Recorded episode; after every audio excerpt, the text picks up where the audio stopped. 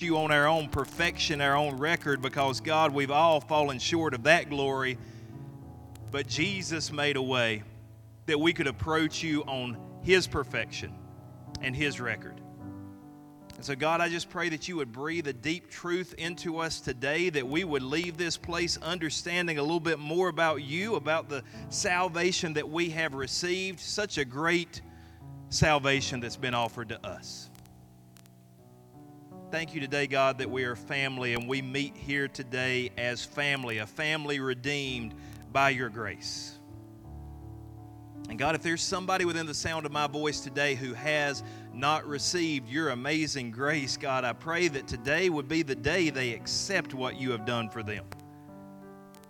And God, I just thank you that you take us, you clean us off, you fill us up with your spirit, you set a banquet before us and you invite us to come and eat a family meal together with our brothers and sisters in the Father's house. Invite us today, God, through your Holy Spirit. Speak to us through your Holy Spirit. God, I don't want to be the preacher here today. I want the Holy Spirit to ultimately be the preacher here today. Speak, Lord. If you don't speak, there's nothing of any worth going to be said here, God. And we know that and we proclaim that ahead of time. And so we ask that you would speak to your people and we ask that you would speak to maybe somebody who's here who's not yet part of the family. But you are here. You are our, our honored guest. You are the one we are here to celebrate. To your name and no other name be the glory. It's in Jesus' name we pray these things today. And Rushwood said together, Amen. Let it be so. You may be seated today. Give it up for our worship team this morning. Um,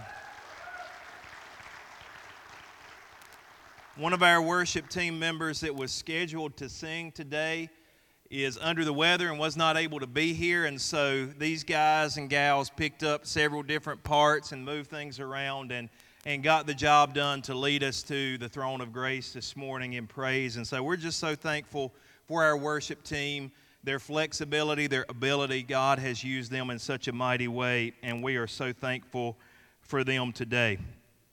I do want to uh, I do want to go over some things. Uh, I always tell you good news, and I guess this is good news and an announcement all in one. And the good news is that our Wednesday night programs are starting off. They're kicking off this Wednesday night, and so I'm excited about that. Yeah, give the Lord some praise uh, for that.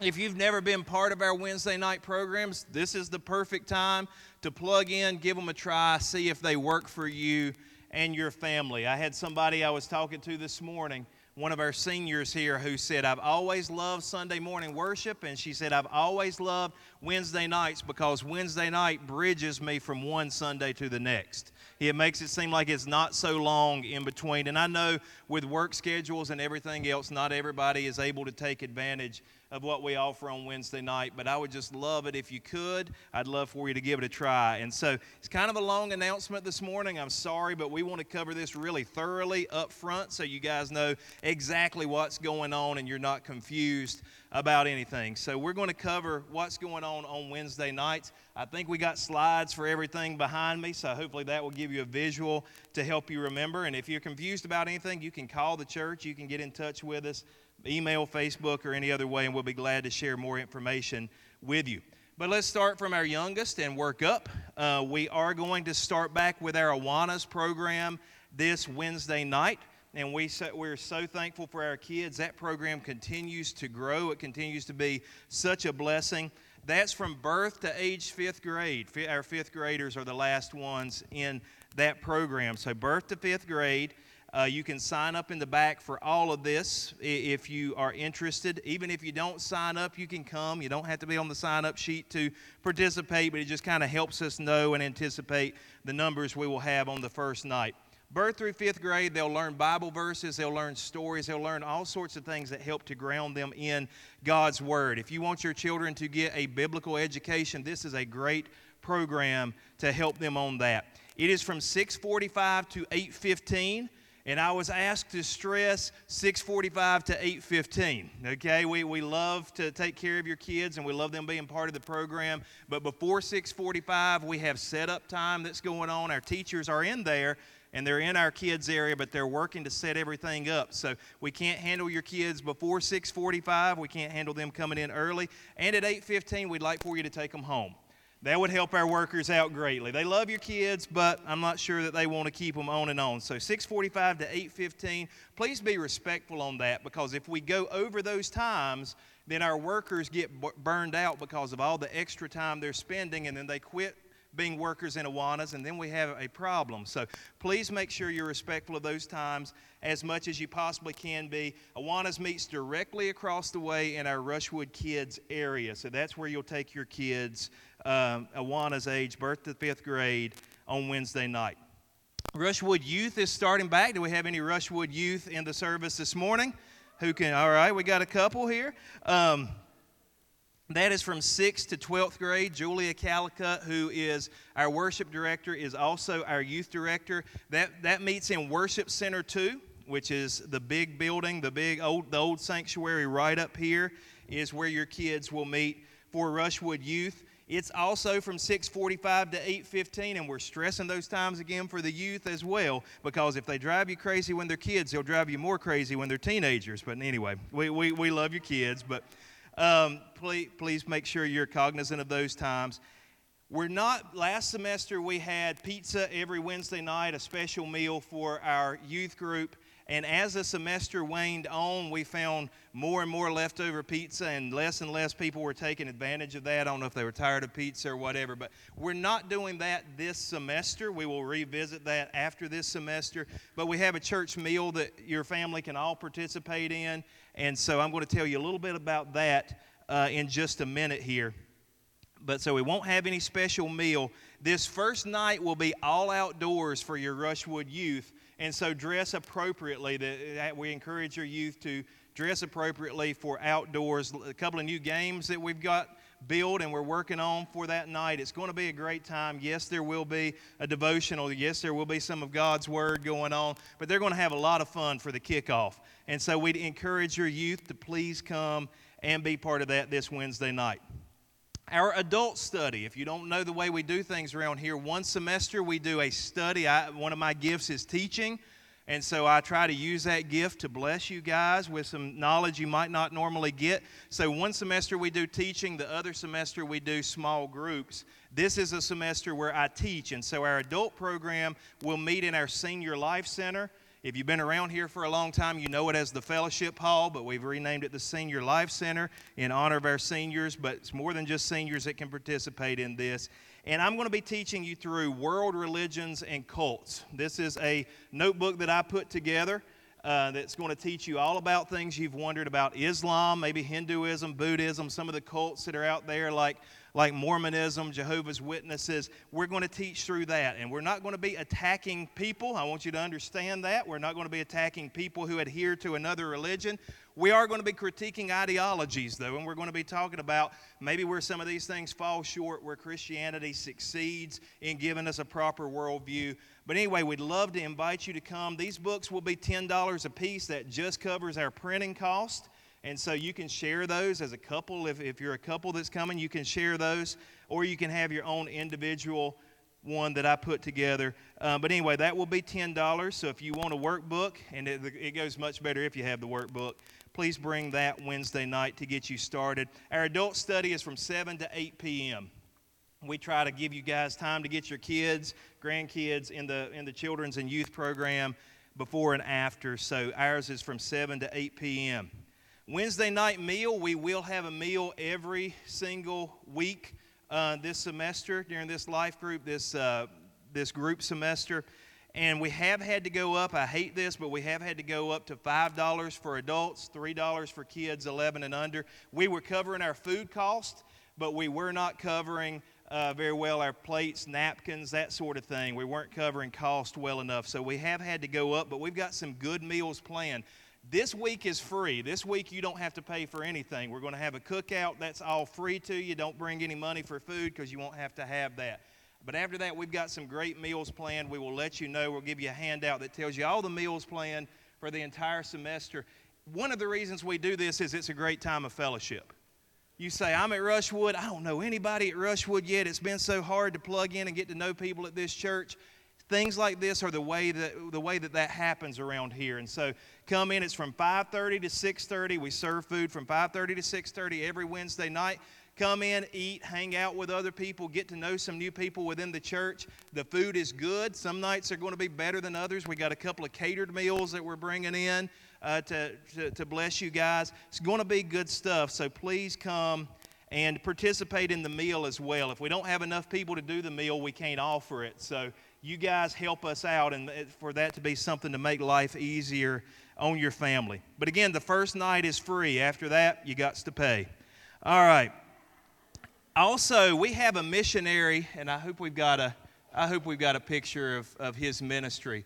Fausto Mendez. We met Fausto several years ago uh, through some people who knew him and had been part of his missionary work. He's not part of our network of churches, he's not a Wesleyan guy, but we love the work this guy does. He is a, I tell him all the time, you are a man of God. He's in Honduras and he actually goes into the mountains where nobody else goes to people who aren't reached by anyone else. He's built a mission there, and we're the only church that gives him support. He does everything on the support that this church gives him, and he's constantly leading people to the Lord. He told me about leading one lady to the Lord in the mountains, baptizing her, and she died two weeks later but he led her to the Lord. He is he's he's laid his uh, he has a dirt bike he uses to get up in the mountains. He's laid that down. He's gotten hurt before, but he keeps going back and he keeps serving God. And we just love this guy so much. And so what we're asking you to do to help support him, I'm asking you every Wednesday night when you come to our meal, if everybody would just bring $1 every Wednesday night if you want to just, because uh, we have an 18 week semester, if you want to just bring $18 the first night or $20 the first night. But if every person would do that, it would really help to bless and support Fausto, a great guy, a man of God. He talks to me all the time, he encourages me and prays for me all the time. He hits me up on Facebook with messages, just a super, super guy. And so we're going to have what we call our Fausto Fund, and that's going to be every Wednesday night. You'll have an opportunity. We'll have a container there that everything that goes in there doesn't go to our church, it goes to him and his ministry in Honduras. Can we give the Lord some praise for him and what he does? He is, he is our missionary, and he actually has called the mission the Rushwood Mission in Honduras. So, I mean, this guy is just an amazing, amazing guy. Last thing that I need to tell you about divorce care. This is something new we're going to offer a divorce care group. This is a very reputable, very well known, been around for a long time organization that helps people who are either in the midst of a separation headed toward divorce, or maybe they're recently divorced, or even if they've been divorced for a while and just have not received full healing uh, through the divorce is a terrible thing that people have to go through, that people go through from time to time. And the church oftentimes has not done a good job caring for those who have been through divorces. So we're going to offer this. This does not start this week. This starts August 21st. The divorce care program is shorter than our other Wednesday night stuff. I believe it only runs 15 weeks. So it's going to actually start on August 21st uh, Abby Kearns, who is working in our kids area this morning, she's going to be leading part of it. Jason Turner is going to be leading part of it. And so Abby's going to, when, when they break off into groups, she's going to lead the ladies, and Jason is going to lead the men. Abby and Jason have been through divorce in the past and have received healing from Jesus Christ. And so they want to they want to spread that to other people. And so this is something new but you, are welcome to sign up, or we know that this is a little bit more of a sensitive issue than some of the other things that we do. So you're welcome to get in touch with us, or get in touch with Abby, or get in touch with Jason and sign up for this divorce care group. It's an amazing group. And so, again, that's starting August 21st from 7 to 8 p.m., and it will meet in our green room, which is directly behind me, behind our platform here. So there's a side door right here where you will enter if you sign up for that group. Abby also wanted me to tell you that there are some forms at the back at the, ta- at the sign up table. There's some brochures that will tell you about this group and let you know if, if, if that's something you might be interested in or not. So we would love for you to sign up for that. I know that takes some courage, but I believe you might find some great healing through being part of that. So that was a long announcement. I'm sorry that I had to take that much time, but as we get our semester started, we really needed everybody to know what's going on there. And if you have questions, again, please ask us. Well, we're in the midst of a series called The Bible's Greatest Hits. The Bible's Greatest Hits. We have been looking at some of the most famous passages in God's Word, some of the most famous scriptures, ones that have given people strength, ones that have given people hope, ones that are well known, often referred to. We live in a society now, a culture now that is largely biblically illiterate. It's like we, we should study everything else except for the bedrock of Western uh, civilization, which is the Bible. We don't study that as much, but a lot of people don't have that, uh, that biblical literacy. But even at that, some, of the pe- some, some people out there still refer to these stories, still refer to some of these passages. For about a month and a half now, we've been looking at some of the scriptures that are not narrative passages. A narrative passage is a story. And we haven't really been looking at stories as much as we've been looking at, like the 23rd Psalm, the Lord's Prayer, some of those other passages. But today that's going to change. We're actually going to look at a narrative passage that is one of the most famous passages of Scripture in the entire Bible. In fact, one phrase from this story is said over and over and over again. It's parlance. People may not even know where it comes from, but it says very common parlance in our culture. You'll find it in John chapter 8, verses 1 through 11. If you want to turn there with me, you can turn there. Or if you just want to look at the screen, we'll have it on the screen for you this morning. But it's one of the most beloved stories from the life of our Lord Jesus Christ. And it's the story of the woman caught in adultery. The woman caught in adultery, a very famous story in the scripture. Now, I want to give you some background, okay? And I don't, what I'm about, about to tell you, I don't want to, to mess you up any, anyway. But I, I, I think it would be good for you to know this. I think it would be good for, because you may have questions, other people may approach you with questions about this.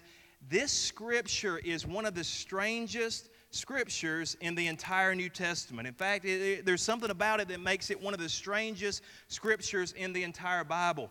And what I'm about to tell you is not made up, it's not some weird theory. Uh, this is as best as we can tell from historians and, and biblical experts. The thing that's strange about this scripture, it's John chapter 8, verses 1 through 11 is the rest of the New Testament seem to come together about the same time.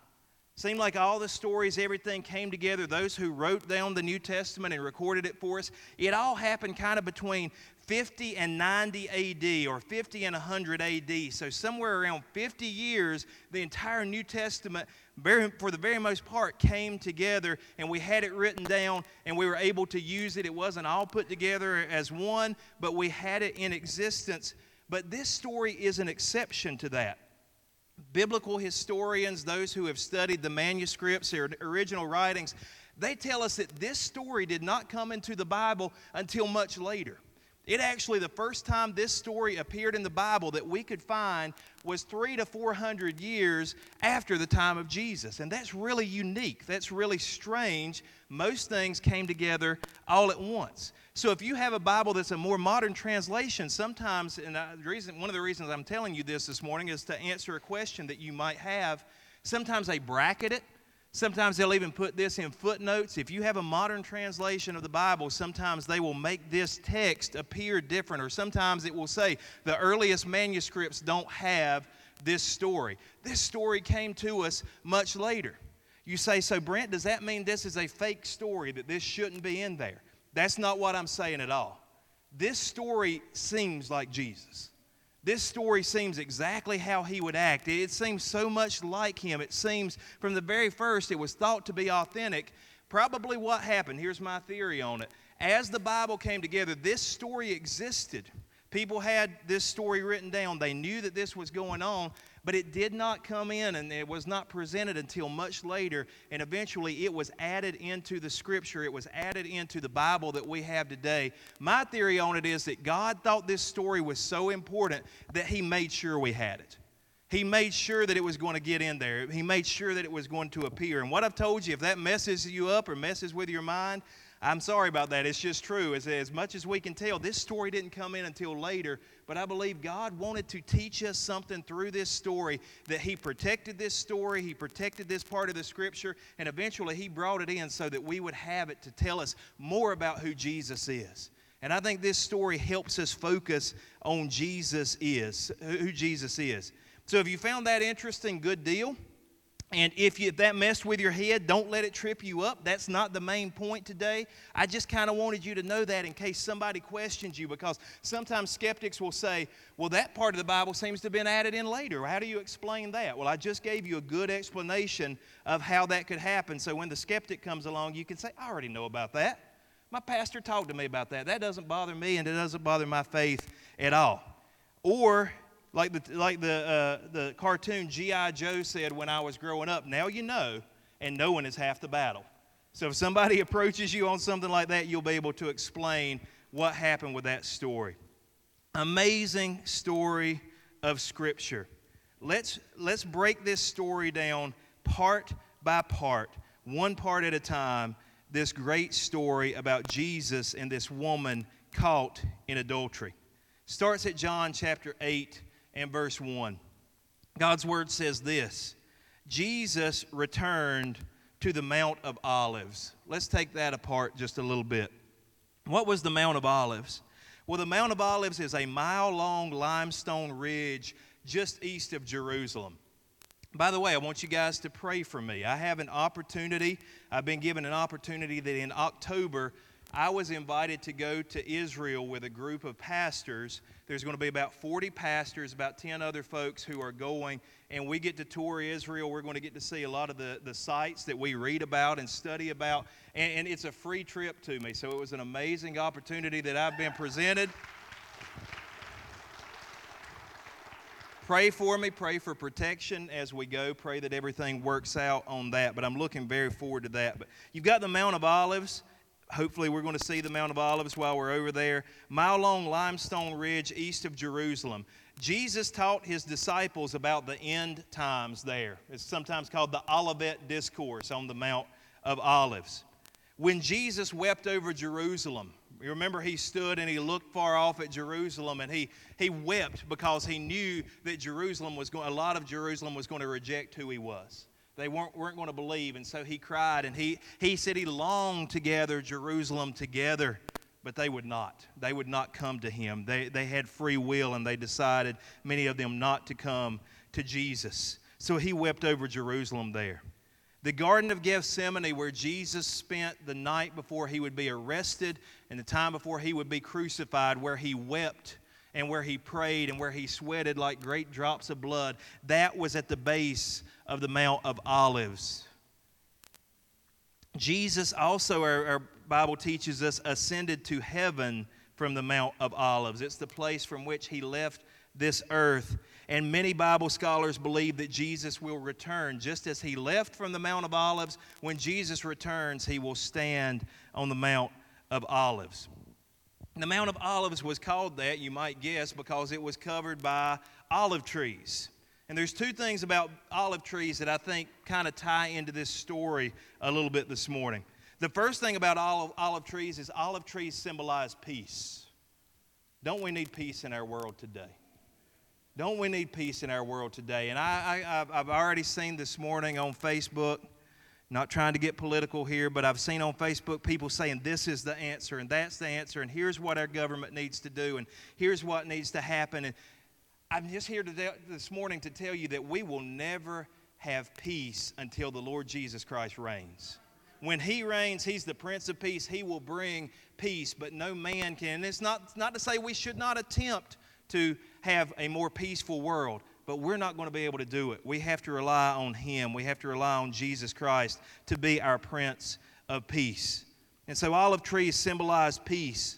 They also symbolize strength because olive trees have such deep roots, such strong roots. Sometimes you'll find an olive tree standing by itself. Sometimes they're, they're close together and the roots intertwine and they become really strong. But an olive tree can also stand by itself. It's a really strong, it's a well rooted tree and what we're going to see in this story is Jesus ends up standing alone.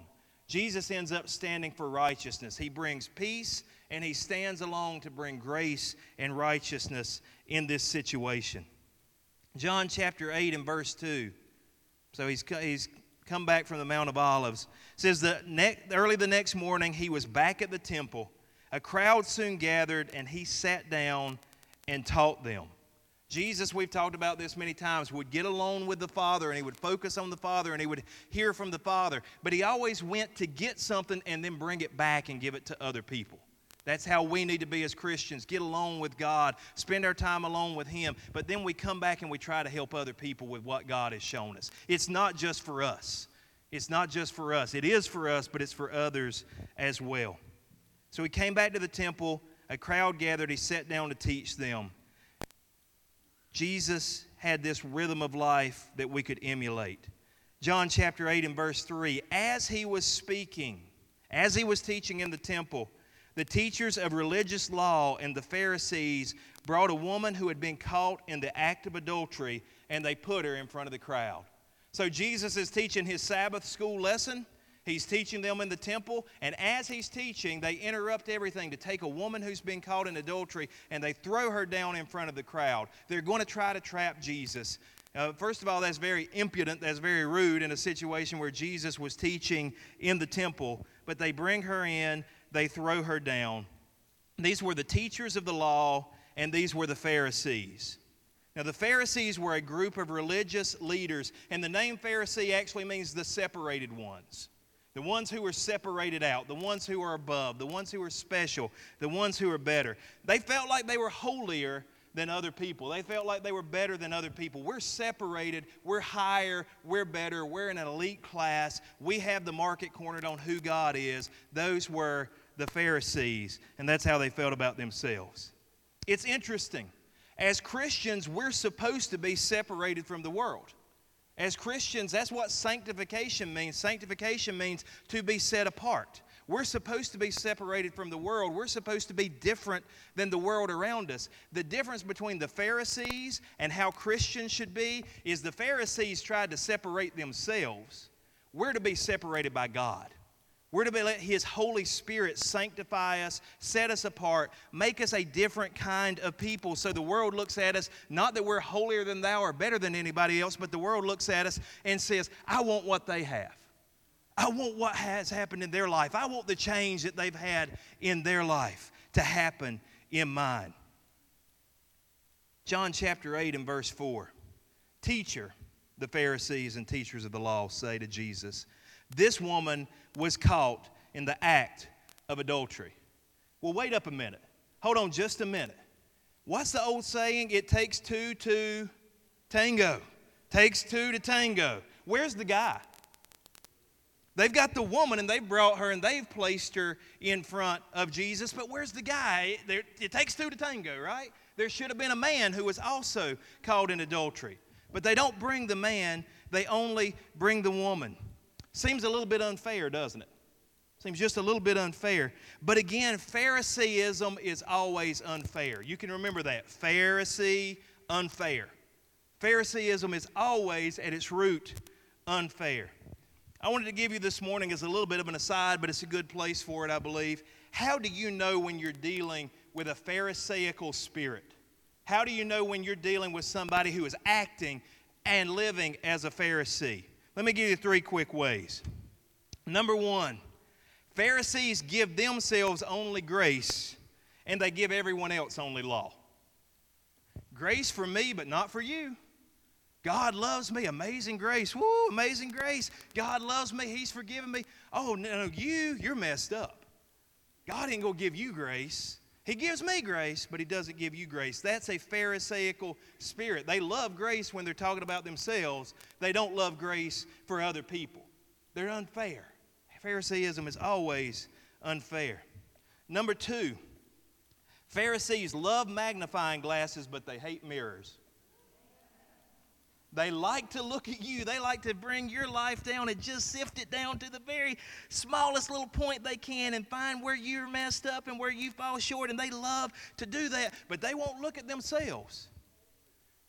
You got a speck in your eye. Oh, they're all about fixing that, but they got a log in theirs. It's okay. God gives me grace. I'm fine. I'm separated out. I'm special. They love magnifying glasses and they hate. I pray I'm not like that. I pray I'm not like that. I pray I'm not a person who looks at every fault that somebody else has but won't look at my own faults. I pray that I'm fair. I pray that God shows me my blind spots. That's the thing about a blind spot. If it's a blind spot, you can't see it, but the Holy Spirit can. He can reveal things to you. If you'll just take yourself before Him and say, God, is there any wicked way in me? Is there anything that I'm doing wrong? Is there anything where I'm falling short? Lord, it might be a blind spot, but that's not an excuse. God, show me any wicked way in me. I'll repent. I'll get back right. God, show me. Pharisees don't like those mirrors, though. They only like the magnifying glasses, they only like the microscopes. Number three, Pharisees care much about things that matter little to God and they care little about things that matter much to God. Pharisees are the ones that split a church over the color of a carpet. Just be real. You think God cares what color the carpet is? Absolutely not. But they'll split a church over something like that because they'll make a big deal out of it. They'll symbolize it. They'll say it has to be red because red symbolizes the blood of Jesus. And if it's anything else, oh, it's bad. You know, they get into crazy stuff like that. They worry about things God doesn't care about. And the things that God does care about, they don't care about. They don't care about loving their neighbor. They don't care about reaching out to people who are different than them. Pharisees have this attitude. They get stuck on stuff that God doesn't care about, that doesn't matter to Him. I can go, man, I, am not even going to go down that trail because I'll take too much time on that, but I've seen it time and time again. This instrument is great in the church. This instrument is terrible in the church. This kind of singing is great. That kind of singing is bad. This kind of programming is great in the church, and that's God's only way, and you can't do anything any different. All that stuff. I've seen it time and time again. I think God wants to puke at that stuff. I think God gets sick and tired of it because it's not about that stuff, it's about Jesus, and it's about others. Pharisees hate for it to be about Jesus and others. They want to get into that, that minutia so they can be separated and they can know more and they can be set apart. What am I saying to you this morning? Phariseeism is always unfair. If you deal with a Pharisee, I tell you the best thing you can do for a Pharisee is get away from them and pray for them. I've dealt with all kinds of spirits. I deal with all kinds of, of, of, attitudes in people, but that's one of my least favorite. Can you tell? That's one of my least favorite is a Pharisaical attitude. Grace for me, but not for you. I'm going to dissect every bit of your life, but not mine. I'm going to care about things that God doesn't care about, but I'm not going to care about the things that He does care about. Let's go on down to verse 5. I'm going to get myself in trouble. Verse 5. They come to Jesus. The law of Moses, talking about this woman caught in adultery, the law of Moses says to stone her. What do you say? Now, the Pharisees were not lying. The law of Moses really did say that someone caught in adultery, both in Leviticus 20:10 and Deuteronomy 22:22, both of those verses call for the woman and the man, who by the way wasn't there. They call for the woman and the man caught in adultery to be killed for their sin. So it doesn't necessarily prescribe stoning, but death was the penalty for adultery. And you say, Brent, that seems a little extreme. Why in the world would God let that be part of His law? Well, remember what we said. When the children of Israel left Egypt, God was trying to give them a new culture.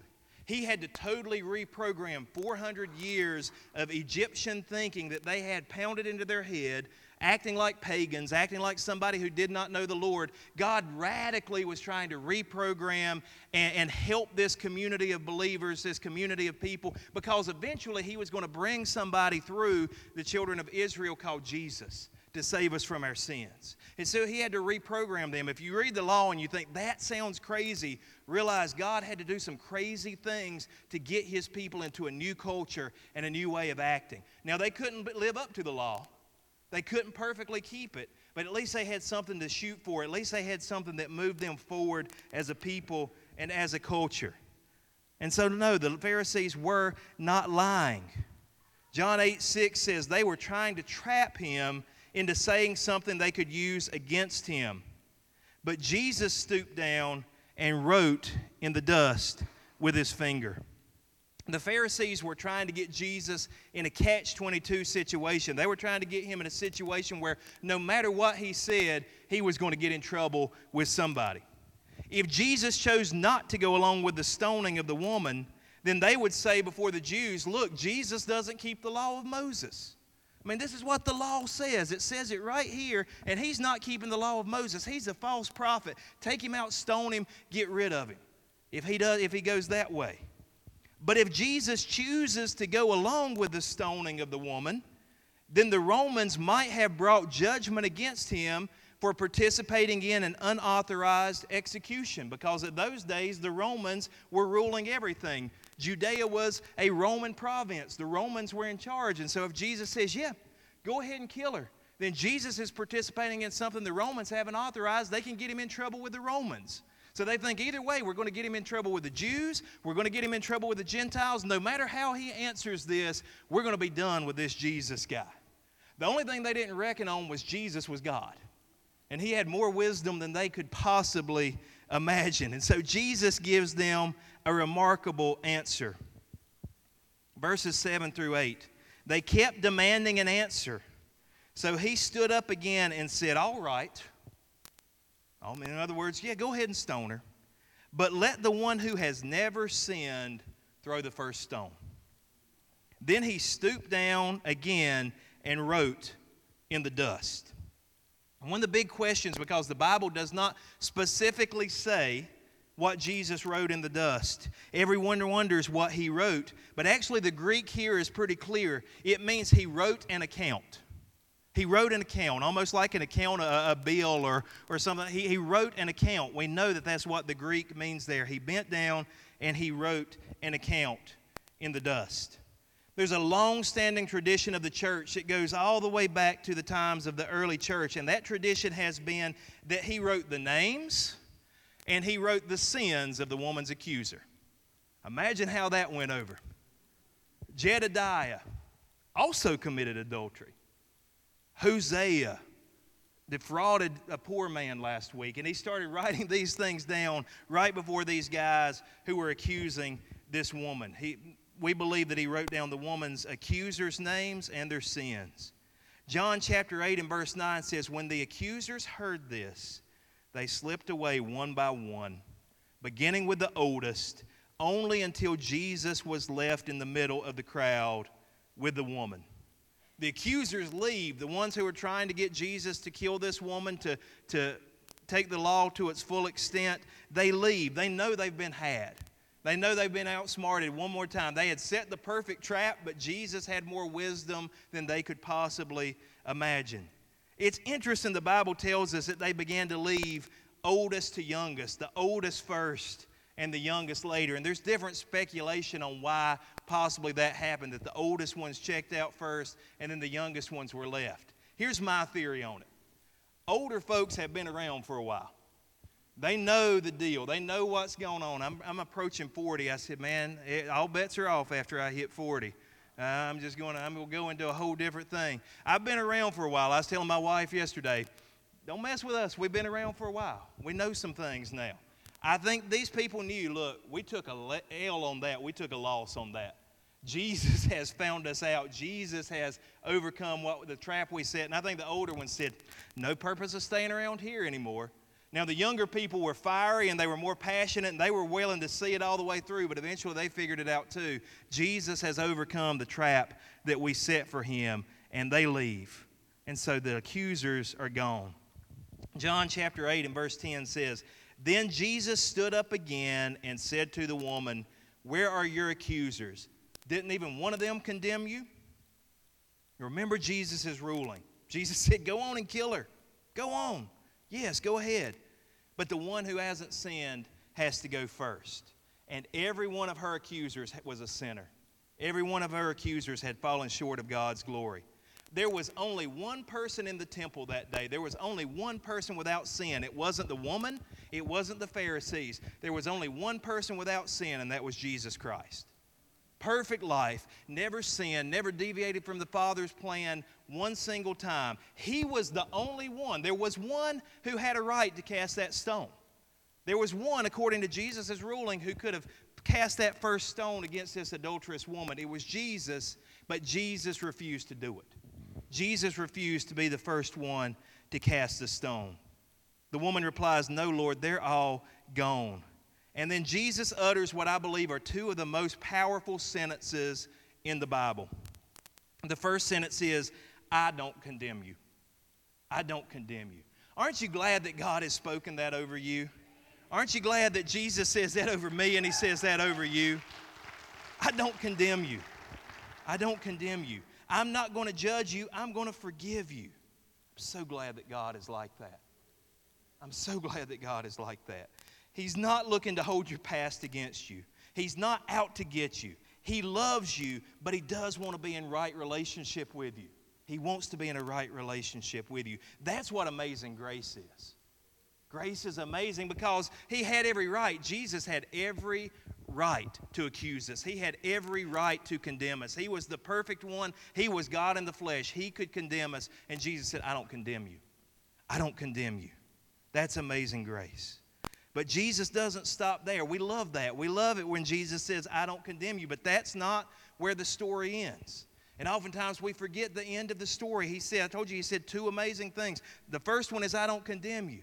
But the second thing that Jesus said is, go and sin no more. Go and sin no more. John says in John chapter 1 Jesus came full of grace and truth. After forgiving her, after saving her, after freeing her, Jesus says, Go and sin no more. Or some translations say, Go and leave your life of sin. That's what Jesus says to us. He doesn't just say to us, I don't condemn you, but He says, I don't condemn you, but now go and sin no more. Because right now, Jesus offers us salvation. Right now, Jesus offers us to be our Savior. But there is coming a day where He is going to be the judge of the world. That day is coming. It's still out there. He's given us time to get right. He's giving us time to repent. Right now, He offers us to be our Savior. But there is coming a day He is going to judge the world according to our sin. And He's going to judge the world according to His righteousness. Jesus says, I don't condemn you. I'm giving you time to repent. I'm giving you grace. I'm giving you another chance. But now you need to go and sin no more. I think the Pharisees had it would have they weren't there anymore, but I think they would have had a hard time with Jesus saying he didn't condemn the woman. The Pharisees loved to condemn. I think they would have struggled with that.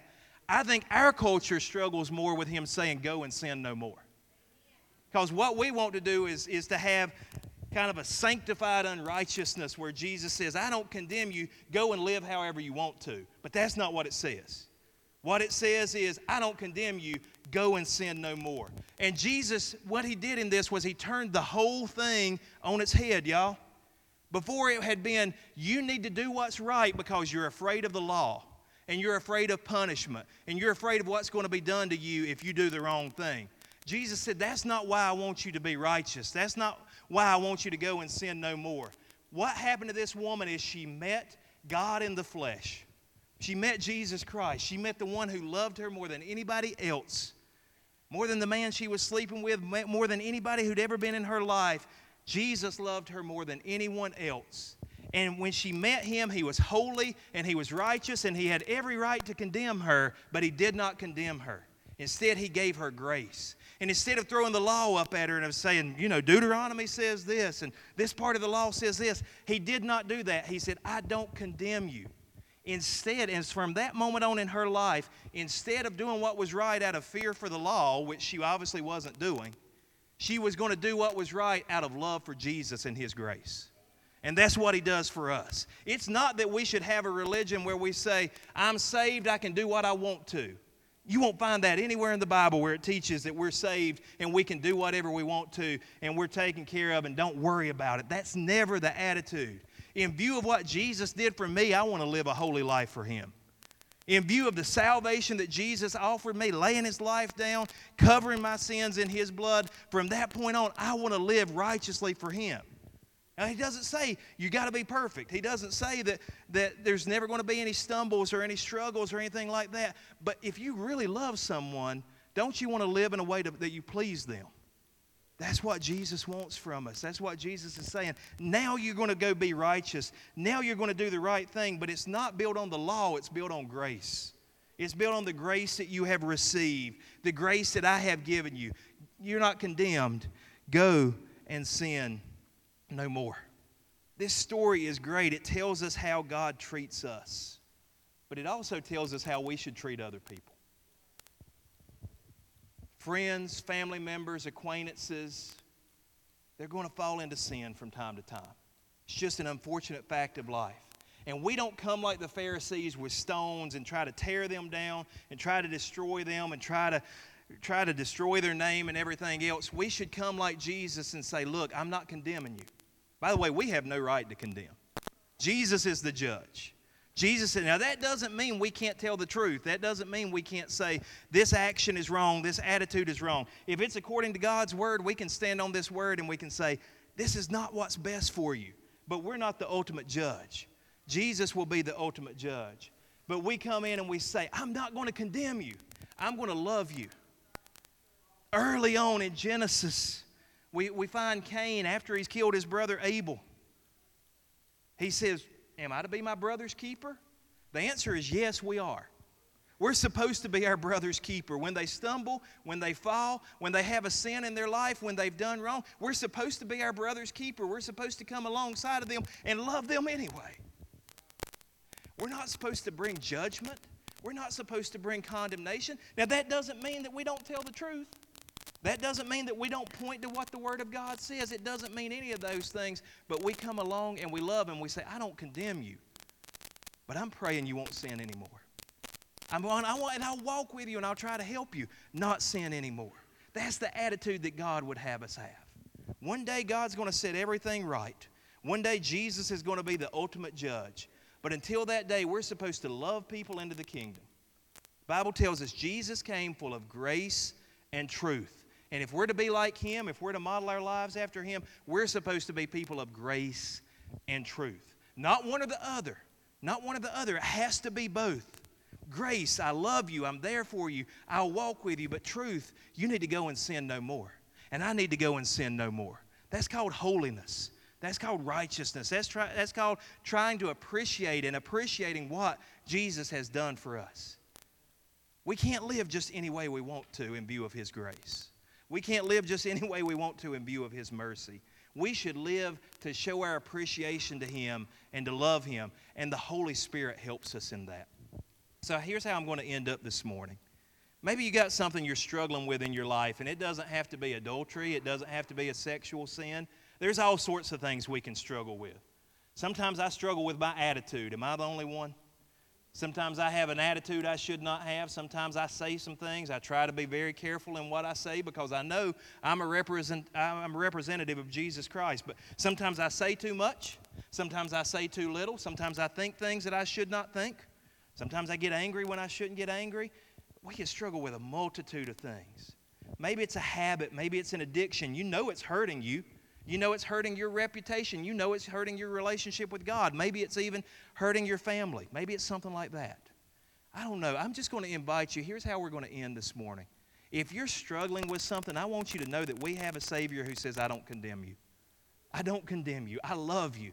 I came full of grace so that you could be saved. But we also have a, a, a Savior who wants to save us and move us past those things. That we can lay down the sin that so easily besets us and, and we can run our race with confidence in who He is and what He's done for us. And so it take a brave person this morning. I mean, it, it's tough for us to admit, you know, I'm struggling with something. It's tough for us to admit that. But this morning, I just want to invite you if you're struggling with anything, it could be a small attitude, it can be what we would call a big sin, it could be whatever. If you're struggling with something, we just love to pray for you. We're not going to condemn you. We're not going to talk about you. We're not, we're not going to go out and say, I can't believe somebody came down for prayer this morning. Look, I'm the pastor. I need prayer as much as anybody, sometimes maybe more than the rest of us. But we'd like to invite you to come forward this morning as the worship team ends up with this song. We'd like you to come forward and to pray and have, have a chance for us to pray for you and let God get you into a new area of freedom.